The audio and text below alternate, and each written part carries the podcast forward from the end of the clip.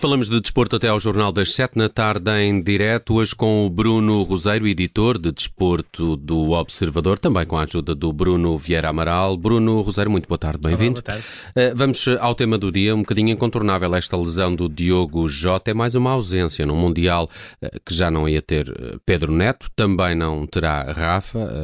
Fernando Santos tem, tem alternativas? Uh, tem alternativas, sim, e agora vou dar, uh, como vou falar pela terceira vez disto, vou dar a terceira uh, volta nesta questão, ou seja, partindo sempre da mesma base, dividir a lesão do Jota em dois pontos. Ponto número um, há alternativas, sim. basta recordar a primeira convocatória de Fernando Santos para o jogo de, com a República Checa e com a Espanha, antes de todas as alterações. Tinha Ronaldo, Rafael Leão, Ricardo Horta, João Félix, Diogo Jota, Pedro Neto, Rafa. Portanto, estes três já não estão. Uh, quem é que ficou de fora? Gonçalo Ramos, Pedro Gonçalves, Francisco Trincão, André Silva, Gonçalo Guedes, eventualmente o Podense. Se quiser uma surpresa, Fábio Carvalho, Fábio Vieira, etc, etc. Ou até o próprio Bernardo Silva, está como avançado, com o regresso do Otávio à equipa, também poderá acontecer. A questão das alternativas está resolvida. Segunda questão, Há capacidade para substituir Diogo Jota em termos diretos? Não. Eh, é daqueles jogadores que têm características eh, eh, enquanto jogador e na seleção, na própria dinâmica da equipa, que não dá para substituir. Ou seja, não é a mesma coisa jogar com Diogo Jota ou Rafael Leão. Não, isso não quer dizer que um seja melhor do que outro. A própria equipa funciona de uma maneira ou de outra com os dois. Vou agora para a terceira parte da equação, que é algo que tenho visto, que é a possibilidade de alguém da Federação tentar contactar uh, o Rafa no sentido de lhe perguntar, perante este contexto, já não vai haver Pedro Neto, já não vai haver uh, Diogo Jota, pode sempre haver a possibilidade de mais lesões e ainda agora não se sabe uh, se o Pep, por exemplo, vai ou não recuperar a tempo do Mundial, no sentido de perceber se ele estaria disponível para regressar à seleção.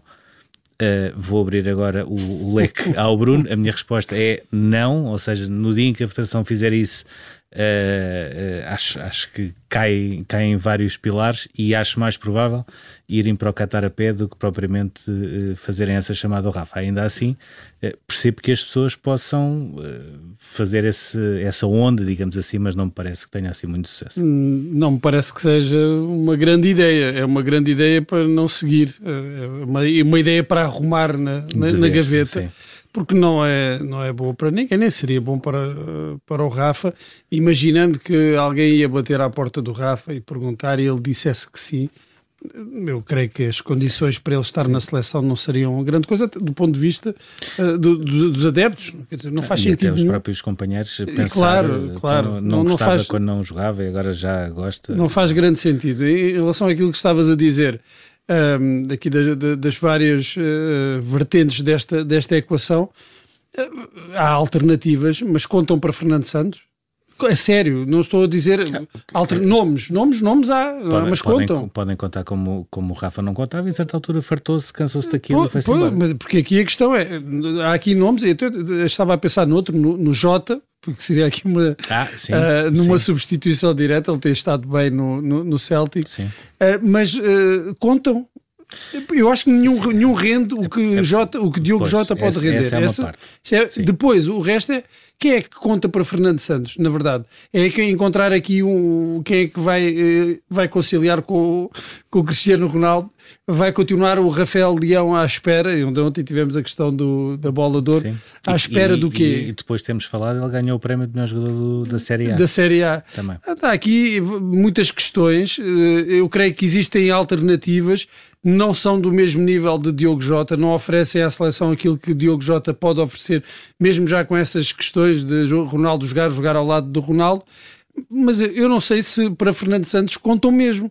Eh, e depois resta saber se conseguirão, sendo chamados, sendo integrados, eh, sendo chamados a jogar, eh, qual vai ser o nível da, da resposta, não é? Há todas uhum. essas questões. Agora, uh, lesões nesta altura são sempre más, independentemente de nós acharmos que em alguns lugares não será tão preocupante, mas são sempre más porque uh, são as primeiras opções do, do treinador. Sim, não, é, e não é por acaso que são, são 26 convocados. Uh, nos bonecos que andei ali fazer à tarde, só vejo uma maneira de conciliar com alguma harmonia Rafael Leão e Ronaldo, que é uh, mudar o sistema tático e fazer um losango. É a única hipótese que eu consigo ver, uh, porque se vai continuar com aquele 4-3-3 com Rafael e Ronaldo, vai, vai ter problemas, porque as equipas e, constroem a partir de trás. E alguém vai ficar de fora, e eu apostaria que quem fica de fora é o melhor jogador da Série A. Muito bem, vamos, é uh, vamos à viagem ao futuro. Uh, acredito que o Bruno esteja particularmente excitado com isto. Início da NBA, uh, a cara o de Roseiro, sono. O, claro. o Bruno Roseiro, a sua cara de sono nos próximos dias será mais marcada porque começa a NBA. Mas tu querias olhar aqui para uma questão que é o peso que a Europa está a ter nesta prova um, de, de basquetebol e, e que parece que pode ser um peso que pode vir a aumentar. Sim, vai aumentar porque o número 1 um do draft, uh, Paulo Banquero, os, os, americanos dizem Banquero, eu achava que era Banchero porque ele é de é origem italiana, mas aparentemente os americanos dizem Banquero, portanto vou ficar por aí, até porque hum. eu vou ter de gramar com é eles. Como Zucchero, uh, o ah, cantor. Pode ser por aí. Vou ter, vou ter de levar com americanos agora a partir de agora todas as madrugadas, portanto vou, vou por eles. Ele é o número 1 um do draft. Uh, fez uma pré-temporada interessante pelos Orlando Magic, ou seja, não é propriamente uma equipa que, que lhe permita uh, grandes voos. Agora, uh, neste arranque da NBA e de vários ângulos que vão existir, uh, quem é que são os favoritos, etc., eu escolhi este que é cada vez mais o peso dos europeus na NBA. tivemos nos últimos quatro anos o MVP foi sempre um europeu, dois anos o Giannis, dois anos o Jokic, o, o, o, o, ai, o, não, o Jokic, o Nikola Jokic. Hum, hum. O Doncic para mim é nesta altura o melhor jogador da NBA uh, à frente do Curry, etc., porque acho que consegue, uh, consegue transportar ainda mais do, do, que o Curry, porque não é fácil fazer aquilo que ele fez pelos Dallas Mavericks, apesar de terem ficado uh, pelas meias finais. Um, muito provavelmente o Giannis está a apostar também em voltar a ser, voltar a ser campeão e portanto parece-me ah, a, a, próxima grande estrela da NBA do draft 2023 vai ser um francês, o, o Mbanyama o João Bonifácio fez um texto uh, muito bom que vai sair mais logo, também sobre ele. Um, e parece-me que cada vez mais uh, os jogadores europeus estão a ter peso e cada vez mais os olhares americanos da NBA estão a ver os jogos na Europa para perceber quem é que eles podem levar para lá. No meio disto tudo, só falta aquilo que é o grande sonho do Florentino Pérez, Uh, e eu com que ele já não digo não, que é pôr o Real Madrid na NBA. Isto é uma ideia que ele já tem há, há 10 anos, eu sei, Nelson. Isto é eu nunca tinha ouvido falar, é mas não é acompanha é muito o baloncesto.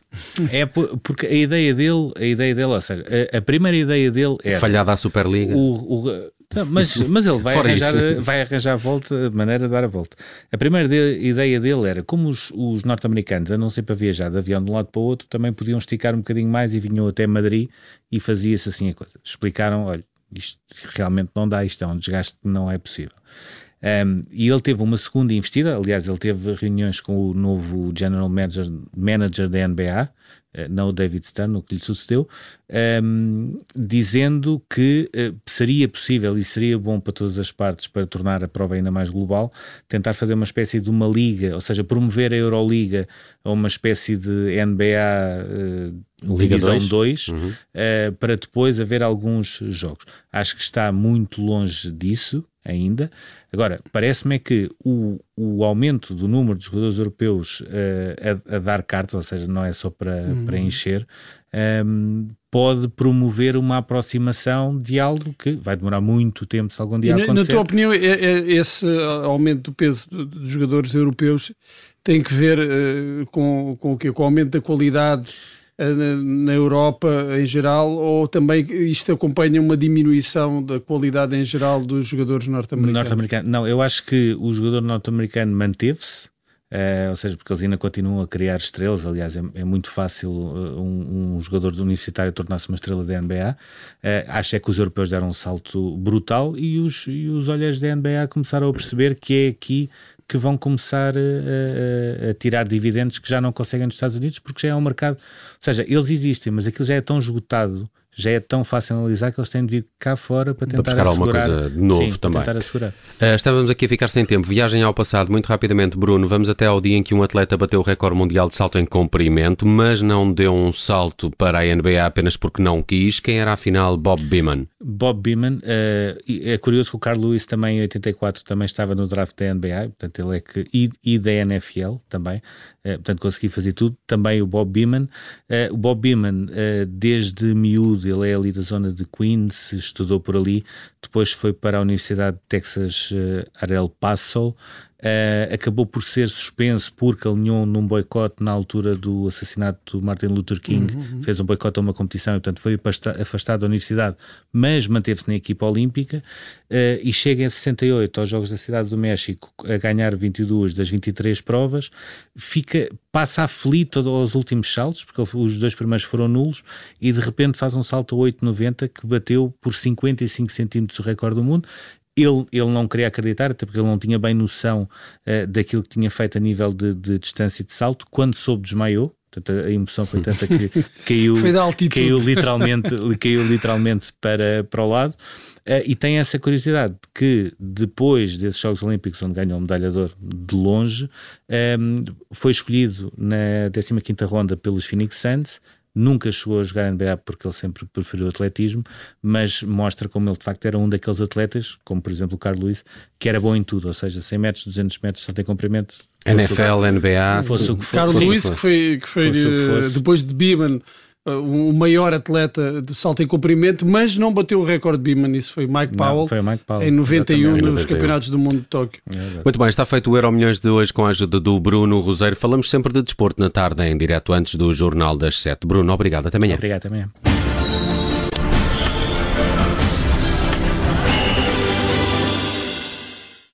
Rádio